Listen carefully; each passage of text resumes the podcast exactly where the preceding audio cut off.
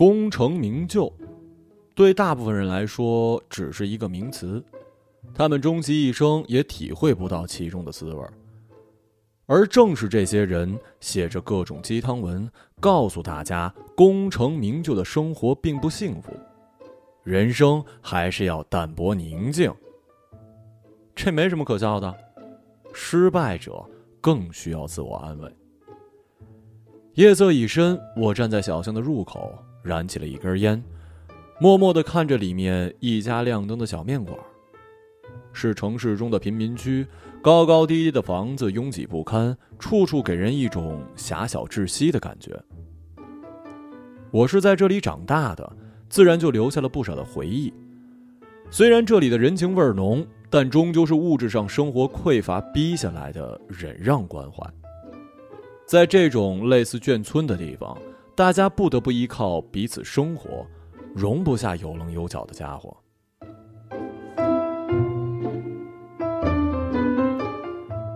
这里很难走出什么大人物，我算是一个吧。十九岁考上名牌大学，二十二岁创办公司，二十五岁公司上市。在以前的邻居眼中，我无疑是一个传奇般的人物，但他们很少来找我帮忙。或许在他们的意识中，出了这条小巷，就不再是自己人了，也或许仅仅是不愿意承认的嫉妒。每年呢，我会挑一个夜深人静的时候，回到这条小巷的面馆，吃一碗炝锅面。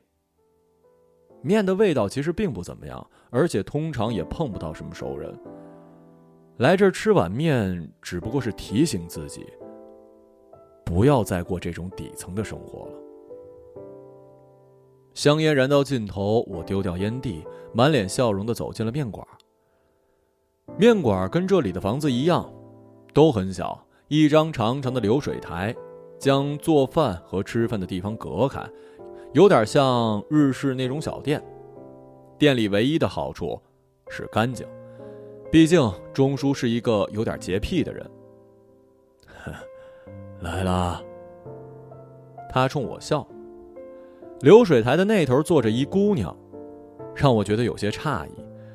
倒不是奇怪这个时间怎么还有其他人。而是觉得这姑娘不应该在这个时间来这个地方吃饭。你知道的，这种小巷里很难出现这么清新脱俗的姑娘。老样子，钟叔问。我看着流水台那头的小姑娘，小声问：“呃，这是你们认识的？不过跟你一样，也从这里走出去好多年了。”我仔细的搜寻着记忆，似乎找到了一些飘渺的东西。是，是白丽。钟叔点点头。我记得这姑娘，经常看到她拿着一本诗集，坐在午后的阳光里静静的读着。她喜欢小提琴、钢琴这些昂贵的乐器，偶尔会神色向往的谈起那些没人听说过的艺术家。然后在一片诧异声讪讪地收起话头，她甚至嫌自己的名字太俗，固执地让别人叫自己莉莉安。用现在的话来讲，她就是标准的文艺女青年。但是在那些年里，小巷中的人连这词儿都不知道呢，他们只是觉得她很奇怪，甚至有人建议他的母亲带她去看看病。也正是因为她。我才在小巷里显得不那么怪异。毕竟，一个渴望功利的人，在世俗眼中，比起他还是正常的多了。或许啊，你可以劝劝他。钟叔眼神闪烁，我总觉得呢，这丫头情绪不对，搞不好啊，要寻短见。自杀，这倒是一好念头啊，足以让人撑过很多个难熬的夜。我在白丽的身边坐下，她正在手机上看书，嘴里哼着节奏缓慢的曲子。这像是要自杀的人吗？我看了一眼钟书，他却冲我重重的点了一下头。你好，好多年没见了，不知道你还能认出我不能啊？他抬起头看着我笑了笑。经常能看到你的新闻，他们都说你是成功故事的典范，不过我却看得出你眼神里的焦灼。哦，你是说我不幸福？想不到他竟然也是鸡汤式的论调。幸不幸福我不知道，但是我总觉得你和以前的我一样，有时会感到莫名的空虚，跟焦灼。那这是为什么呢？这种感觉倒是经常有。不知道，不过那是以前的我了，现在我已经没有时间去体会这种感觉了。是不是钟叔怕我自杀，让你来劝我呀？呃，这样的问题怎么接才好呢？炝锅面端上来，翠绿的葱花浮在了细细的面条上，几滴香油点缀其间，熟悉的香味扑鼻而来。我决定不再跟他搭话。现在的我，对于别人的死活倒真的不那么在意。拿起桌上的筷子，挑起一筷子细细的面条，味道还是很熟，称不上是美味。你要不要听听我的故事啊？他又笑了，而且怎么看都不像是要自杀的人。白丽跟我一样，在十九岁那年离开了小巷。作为一个从小喜欢读诗的女生，小巷里的一切，在她眼中都显得粗鄙可笑。融入大学校园之后，由衷的觉得自己生错了地方，也为自己的解脱而庆幸不已。在大学里，她很自然地加入了文学社。象牙塔中，没有人会嘲笑他沉湎于才子佳人的故事，也没有人不理解他小声念诵诗句的感动。在这里，有一群品味相同的朋友，可以帮助他忘记那条狭窄局促的小巷。他写了几首诗，在一些杂志上发表。文学社里暗恋他的男生向他告白，那几年无疑是他最幸福的时光。做喜欢的事儿，见喜欢的人，他以为自己从此走上了憧憬的路，带着与众不同的骄傲，自在的活下去。然而，他的母亲却不这么认为。他的母亲一直固执的认为白丽太作，他独自把白丽抚养成人，其中承受的辛苦，连个倾诉的人都没有。他想让白丽现实一点。柴米油盐虽然会弄污了那双手，但也比吟风弄月好得多呀。他甚至瞒着给女儿介绍相亲的对象。那是一个中年丧妻的乡镇企业家，有钱、老实，是个过日子的人。这些条件让他满意。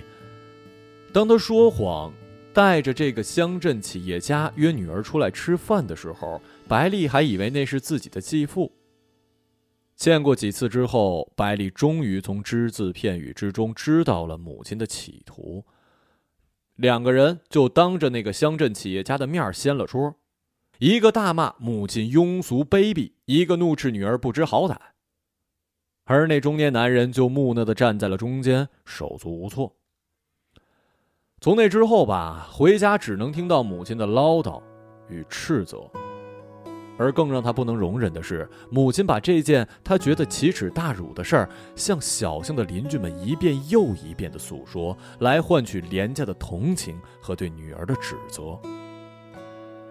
于是，白丽回家的次数越来越少，甚至过年回家都是匆匆一天，隔天就走。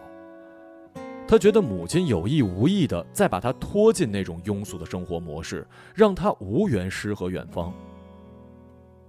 终于有一天，他下定决心，带着同居男友出现在了母亲的面前。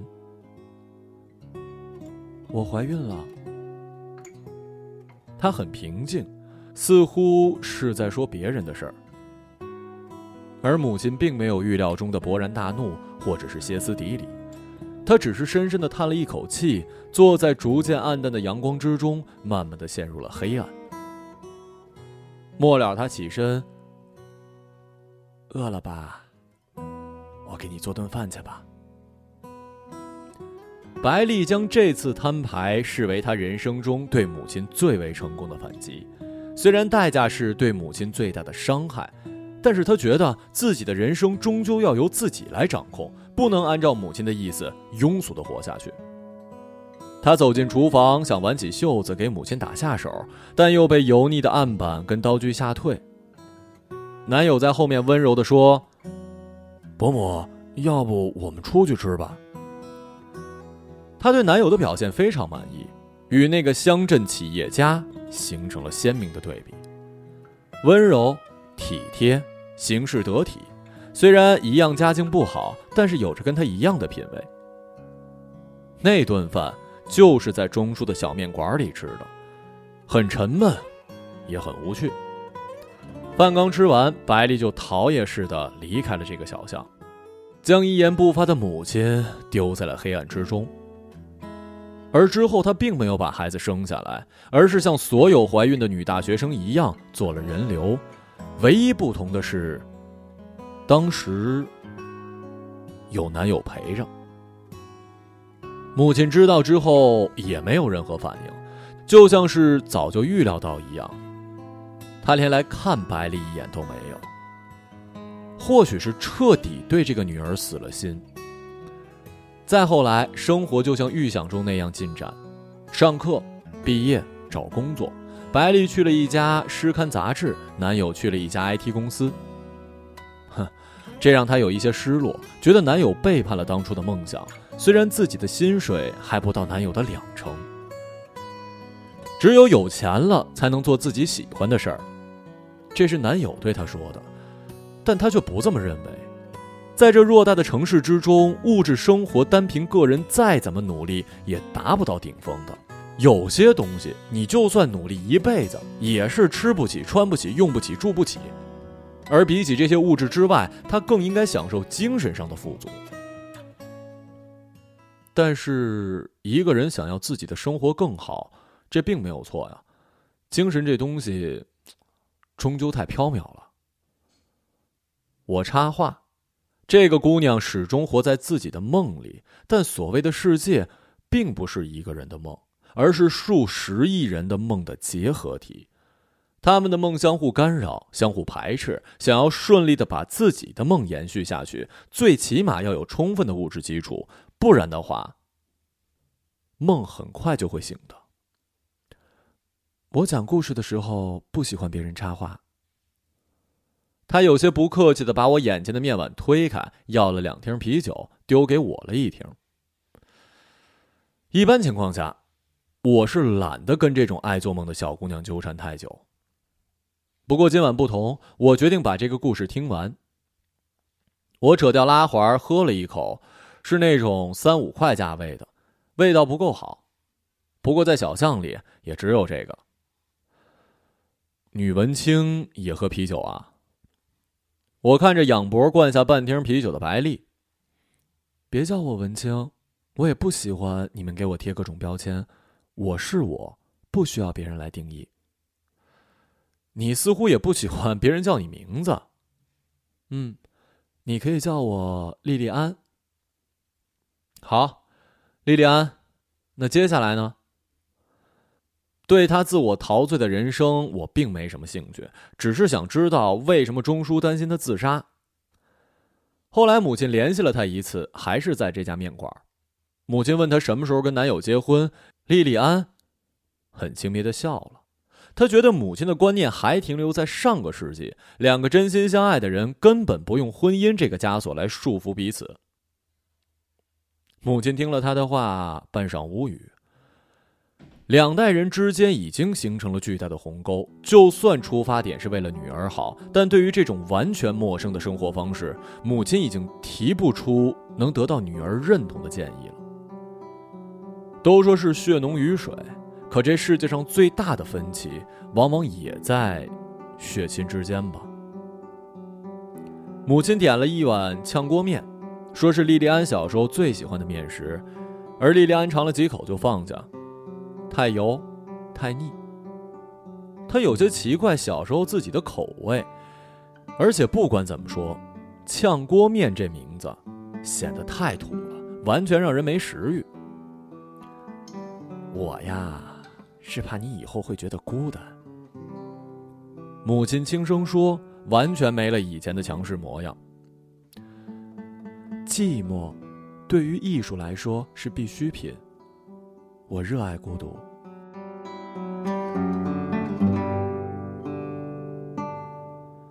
莉莉安笑着离开，没有回头看小香一眼。她没告诉母亲，当时她已经发现了男友劈腿，两人正在冷战。多年来的抵触跟争辩，让她放不下自尊，向世界上最亲的人倾诉自己受到的伤害。如果那样做了，母亲一定会说：“早听我的就好了。”这样的话。而她并不想就此认输。于是她原谅了男友。文艺青年终归都是有些花心，她这么安慰自己。虽然明知道男友已经很久不再读诗跟写诗了，她无心再纠缠梦境与现实之间的差别，只是想以自己喜欢的方式生活下去。她也在暗地里物色新的伴侣，但是身边的男人大多是俗不可耐或者自以为是的家伙，没一个懂得理想跟情怀。他没意识到自己最大的问题是已经融入不了这个社会，而是固执的以为没有遇到对的人。她开始对未来感到了焦灼跟恐惧，不但对男友百般的挑剔，而且觉得身边的人都不怀好意。她有些时候会以女权主义者自居，在微博上与素不相识的人争辩吃饭的时候，女性到底应不应该买单这问题。有时候又惊觉自己跟曾经温婉高雅的自己差别太大，脸色通红的删去那大段大段愤怒的文字。他曾经不屑于关心的柴米油盐的问题，接踵而来了。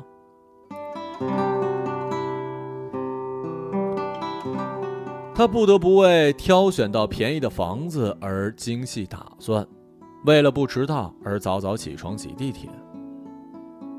他觉得自己变了，虽然脱离了那条小巷，脱离了母亲的掌控，但还是不由自主地滑向了一直想要逃离的深渊。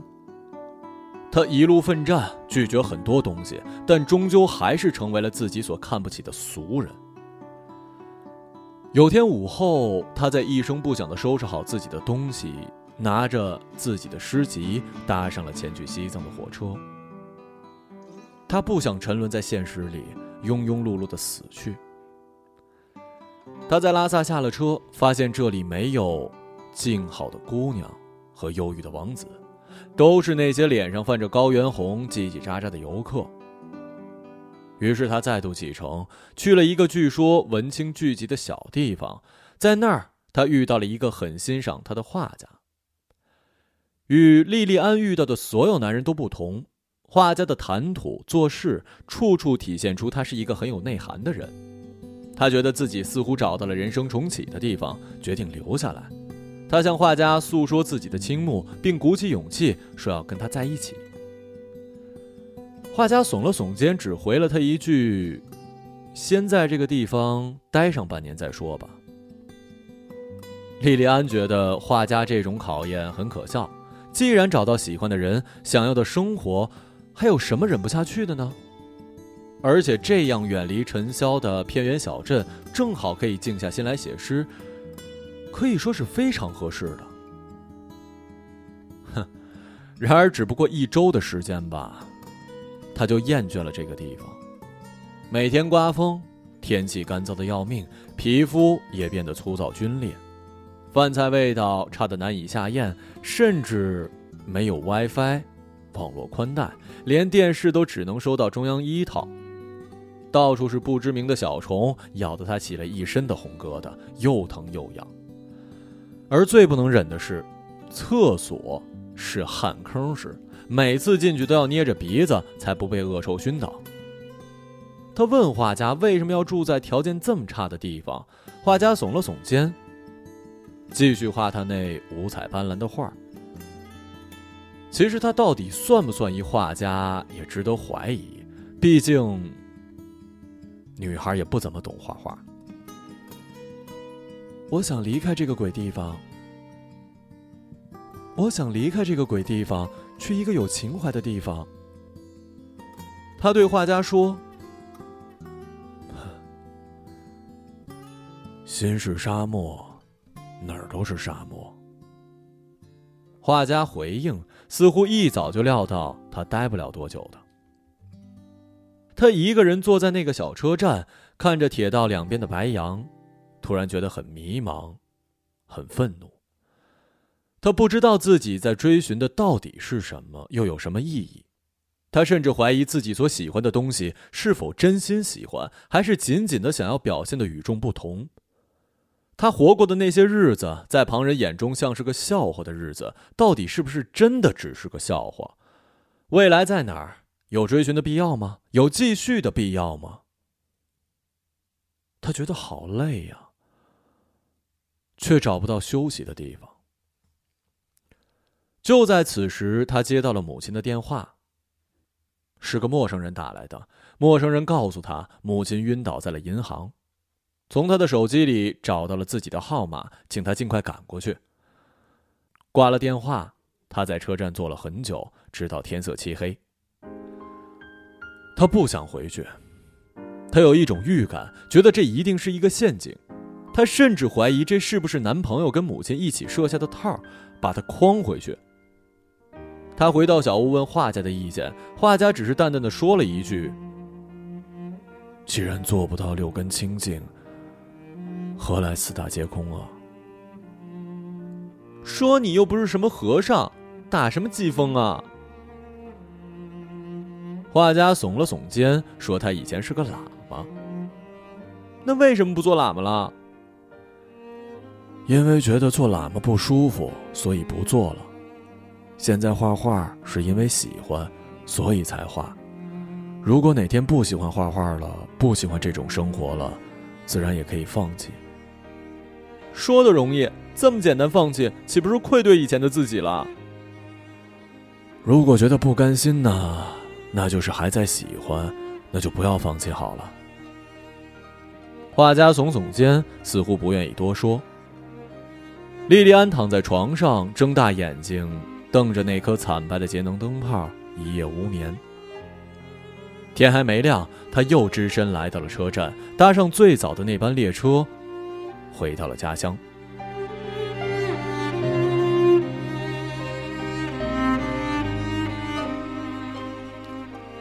母亲确实住院了，直肠癌晚期，癌细胞几乎扩散到了整个腹腔。医生简单的跟他交代了几句，就让他去看看自己的母亲。病房里，拉着厚厚的窗帘黑暗的一如小巷中的蜗居。母亲瘦的几乎只剩下了一把骨头，躺在床上，面无表情的看着他，一言不发。莉莉安坐在床边，也沉默了很久。他跟母亲之间已经变得很生疏了，不知道要如何开口。过了一会儿，母亲终于说话了。声音又干又轻，以至于莉莉安根本听不清。母亲叹了口气，又重复了一遍。莉莉安身子往前倾，屏住呼吸，才听到：“你有多少钱？”他的心犹如跌进了冰窖。他一直没有存款。他向往的是诗和远方，不是柴米油盐。虽然母亲一直劝他要攒一点钱应急，但他一直不屑一顾。他还记得当时他顶嘴的原话：“与其苟延残喘，不如昙花怒放。如果真得了那病，那就早死好了。我无所谓的。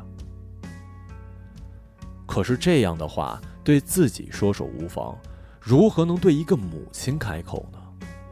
一个孤孤单单养育了自己一二十年的女人，如果被自己的孩子说不如去死，那他的心里该会有多凄凉没由来的，他生出了一股怒气，觉得母亲是在故意的为难他，故意扮他的难堪。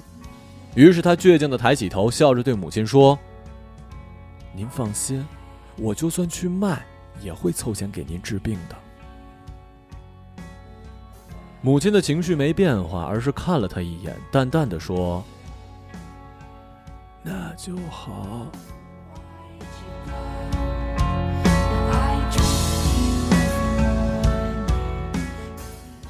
他出了病房，拨通男友电话，噼里啪啦发了一通牢骚。末了，男友有些抱歉地说：“你去了西藏，我以为我们就分手了。我现在谈了一新女朋友，还是不要再联络了。”莉莉安怔怔地放下手机，突然觉得自己很可笑。她不明白自己为什么会突然打电话给前男友。在西藏的时候，这个男人一个电话都没有。她那时已经决定要跟他分手了呀。她握着手机想打给画家，却不敢拨出去。暗淡冰冷的医院走廊，他突然感到了彻骨的寒意。他想起了母亲当年说的那句话：“我怕你以后会觉得孤单了。”他蹲在走廊的尽头，红着眼眶，小声的笑了起来。曾经，他以为自己有梦想为伴，可以挣脱尘世的枷锁，飞得很远。然而到头来，发现那些所谓的格调、热血、骄傲，只不过是一层亮丽的油墨，仅仅经由一场现实的大雨，就变得污浊不堪了。这么说。你去做了那些事儿？没，我没去卖。莉莉安扬起上身，靠在了上了些年纪的木椅上。手术、化疗、康健这些费用算下来，至少要四十万。我问了人了，凭我的条件，几个月之内是卖不到这个价钱的。看着他毫不介意地说着这些话，我觉得有些惋惜。他十几岁的时候，就算还在小巷，听到别人讲个粗口都会很厌烦，而现在把自己的肉体当作商品，也毫无羞耻。什么时候的事儿啊？如果当时找我的话，我可以承担医疗费的。他歪着头，有些暧昧地看着我。我干咳一声，把手里的啤酒慢慢喝完。嗯，你母亲现在怎么样了？当时我问过医生，是不是只要凑齐这四十万就能救活她？医生告诉我，直肠癌晚期的手术存活率并不高，要我做好思想准备。也就是说，就算花了这四十万，也不一定能治好。我没想那么多。当时只是觉得要先治病。那四十万你从哪儿弄来的？还记得他安排我跟一个乡镇企业家相亲吗？莉莉安根本没想到会再见到他。那个有些木讷的男人拎了一个花篮，有些畏缩的站在他的面前，拿声说他有钱。莉莉安没问他是怎么知道这消息的，只是站起身问他要什么。乡镇企业家拿出一份合同递给了莉莉安，足足有十多页 A4 纸，密密麻麻全是字。莉莉安一页一页翻着，很认真。这个男人虽然看起来木讷，办起事来却很精明。合同的内容分寸把握得很好，条件不苛刻。虽然让莉莉安觉得是把自己卖了，但至少卖的没那么恶心。而且合同上并没有咄咄逼人的东西，首先保证的是给他母亲治病。莉莉安抬起头：“你这算不算是趁人之危啊？”“呃，算吧。”“那你觉得我嫁给你会是真心喜欢你吗？”花几十万块钱买一个不喜欢你甚至蔑视你的女人，值吗？你喜欢诗吧？莉莉安迟疑了一下，还是点了点头。那你在乎过诗喜不喜欢你吗？乡镇企业家笑了。莉莉安愣了一会儿，然后翻到合同的末页，写上了自己的名字。他把合同递给了乡镇企业家，这个男人小心翼翼地收进了毫无品味的皮包，又拿出两份。于是三份，律师说的。有了钱之后，母亲开始接受治疗，手术据说还算是成功，化疗还在继续，营养品也在吃着。而让莉莉安感到可笑的是，母亲每天都会索要住院清单，然后在床头的小本子上认认真真的记下来这天花了多少钱。他从来没有问过莉莉安是从哪儿得到的钱，对偶尔出现在病房的乡镇企业家也并不过问，好像只要有钱给他治病就行，其他人他都不关心。莉莉安觉得母亲有一些可怜，要强了一辈子，一直口口声声的为女儿好，然而关系到自己的性命就什么都不顾了，而且母亲越来越胆小。几乎无时无刻要求莉莉安在她的身边，生怕自己悄无声息的死了。莉莉安开始觉得无聊，面对着一个癌症病人，枯坐那里无疑是一种折磨。尤其是这个癌症病人还时不时的会跟他谈起一些他不愿意回想的往事，比如什么被同学捉弄、被邻居议论、被老师说脑子有毛病之类的往事。再后来，莉迪安觉得无所谓了。这些事虽然一直是他心中的刺，但在母亲反复的提及之下，他已经麻木了，麻木到他觉得自己当初因为这些事而生气，太矫情了。为了别人一句话就不开心好几天，太不值了。他甚至觉得大学里的自己挺可笑。对着落木秋景，搜肠刮肚的想几行拼凑的句子，抒发一下根本不属于自己的情感，就觉得芸芸众生都不过如此了。而那段时间网上逮谁跟谁吵架的日子，更让他觉得自己的无知、幼稚、可笑、装模作样。他有时会对以前的自己这样评价，但有些时候。他也觉得一阵没由来的悲哀。以前那个充满了梦想跟骄傲的少女，是不是已经被自己杀死了，变成了一个跟母亲一样庸俗的女人？而如果母亲不是得了这场病，也许她还是那个向往诗和远方的少女。但他却没有办法迁怒于母亲，因为这个女人仍在一天一天的虚弱下去。虽然跟这个女人吵了很多年，彼此不待见了很多年，但只是稍稍想一下，这个女人的生命只能用天来计算，就没办法再跟她顶嘴了。母亲的话越来越少，更多的时候，只是静静的看着她。有一天，或许是觉得时候到了，母亲问莉莉安：“那个乡镇企业家怎么样？”是个好人，但我不喜欢他。确实是个好人，但你不喜欢他。母亲似乎在重复他的话，又似乎有别的意思。仅仅过了一会儿，母亲又开口了：“是我对不起你。如果家里有钱。”你完全可以过着你想要的生活。莉莉安愣住了，她从未往这方面想过，从未抱怨自己为什么没生在一个阔绰的家庭。她不觉得这是母亲的错，她想开口说什么，却又不知从何说起，只好轻轻的咳了一下，帮母亲拉了一下被子。母亲就是在那晚走的。很平静。莉莉安原本以为自己会哭得撕心裂肺，然而真的到了那一刻，心情却很平静，很平静。她办完葬礼，处理完所有事儿，然后干巴巴的问那个在旁边帮忙的乡镇企业家：“接下来干什么？”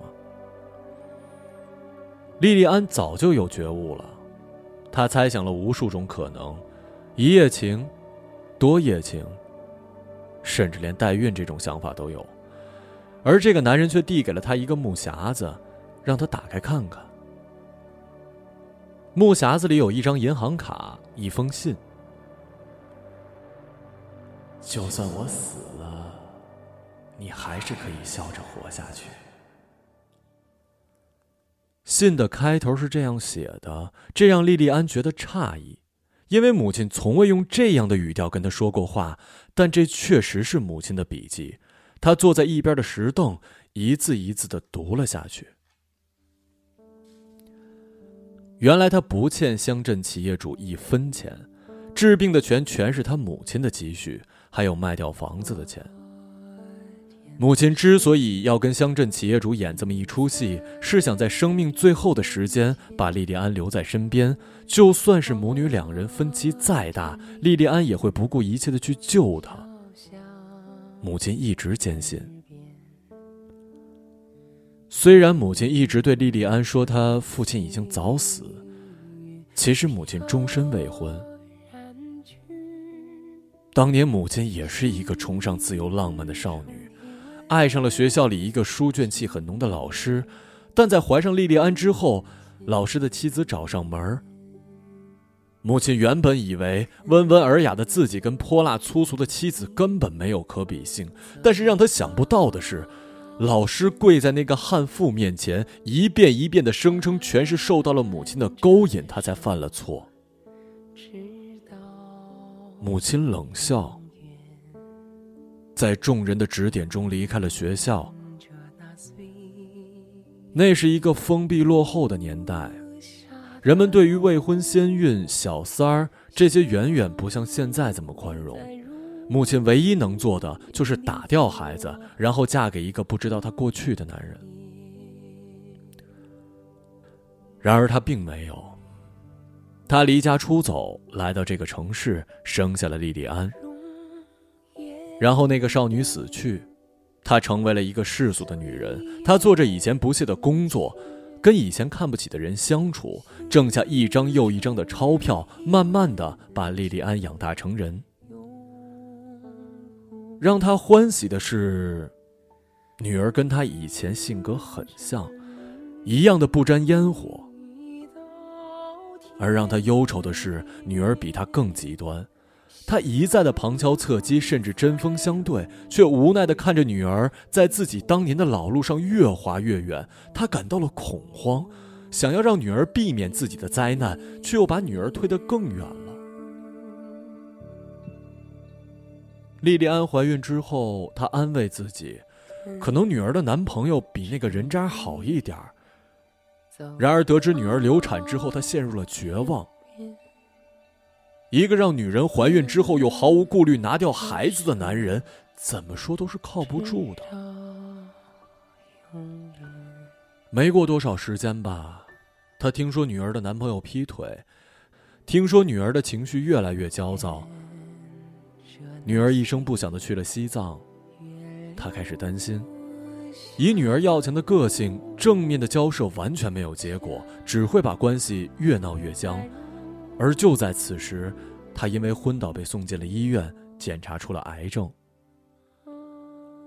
拿着诊断通知书，母亲的心绪却很平静。他联系上了那个乡镇企业家，要他帮帮自己，救救女儿。信读完的时候，莉莉安已经泪流满面。现在想来，如果没有母亲病危的消息，他很可能在焦灼跟空虚的折磨之下，躺在了那条看不见尽头的铁轨上。而一百多天的医院陪护，并不是他在救母亲，而是母亲在救他。无牵无挂，一往向前，那不叫勇敢，终究会被现实撞得头破血流。只有心有牵挂，面对现实。内心才会无比强大。我把用尽一生才能体会到的道理讲给你听，希望你真的能懂。母亲在信的末尾这么写道：“我懂了，我懂了。”莉莉安回答，泣不成声。所以说，现在你并不想自杀。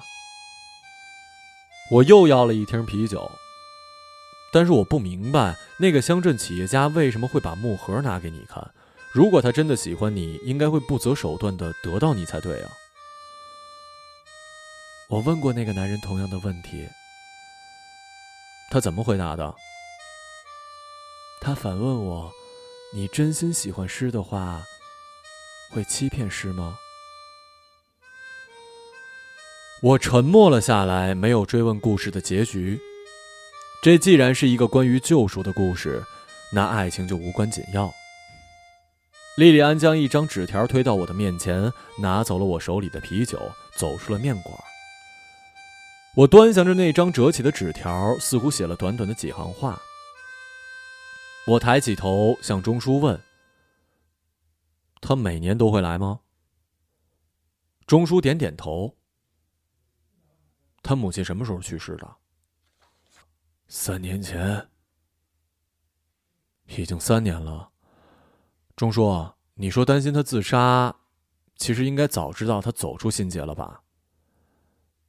你还要碗炝锅面吗？钟叔认真的问我。我起身离开，走到门口的时候，钟叔的声音响了起来：“你明年？”还来吃面不？来。小巷里依旧漆黑清冷，然而我却看到尽头似乎有微弱的光。手伸进口袋，摸出纸条，带出了一张报纸。我把报纸捡起，上面有我的专版，刺眼的写着：“商业奇才遭遇金融风暴，资产清零。”穷困潦倒，我将报纸折成纸飞机丢了出去，然后打开了莉莉安给我的那张纸条，笑。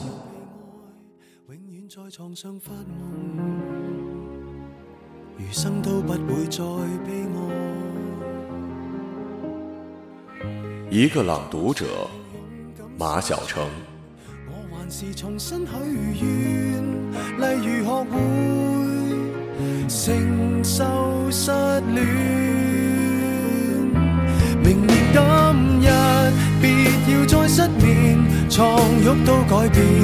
如果有幸会面，或在同伴新婚的盛宴，惶惑地等待你出现。明年今日，未见你一年。谁舍得改变？离开你六十年，但愿能认得出你的子女。临别亦听得到你讲再见。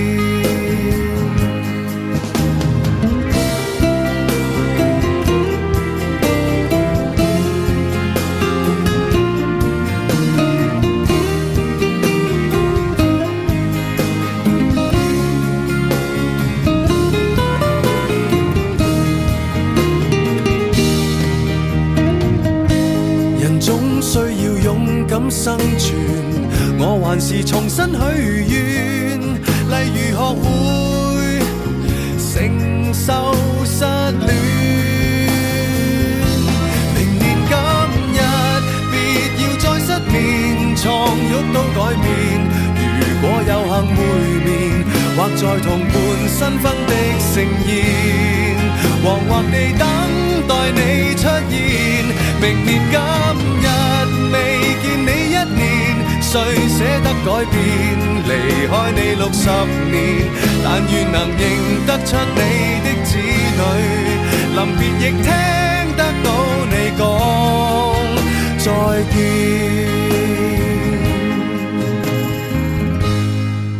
在。有生的瞬间能遇到你，竟花光所有运气，到这日才发现。